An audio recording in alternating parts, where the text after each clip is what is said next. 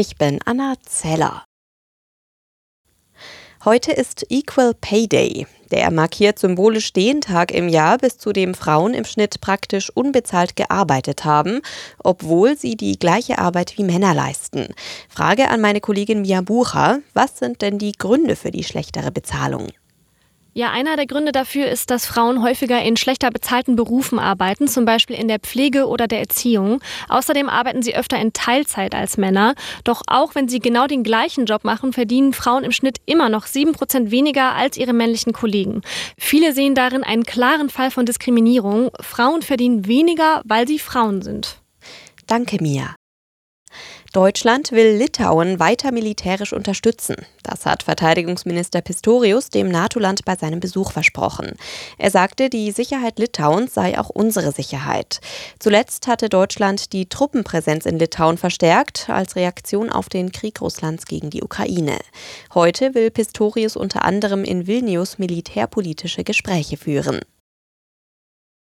Im öffentlichen Dienst wird heute wieder vielerorts gestreikt, auch in Bayern.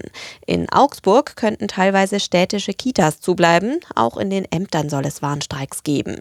Der Schwerpunkt der Warnstreiks soll am Internationalen Frauentag morgen sein. Dann sollen in mehreren bayerischen Regionen vor allem städtische Kitas und andere soziale Einrichtungen zubleiben.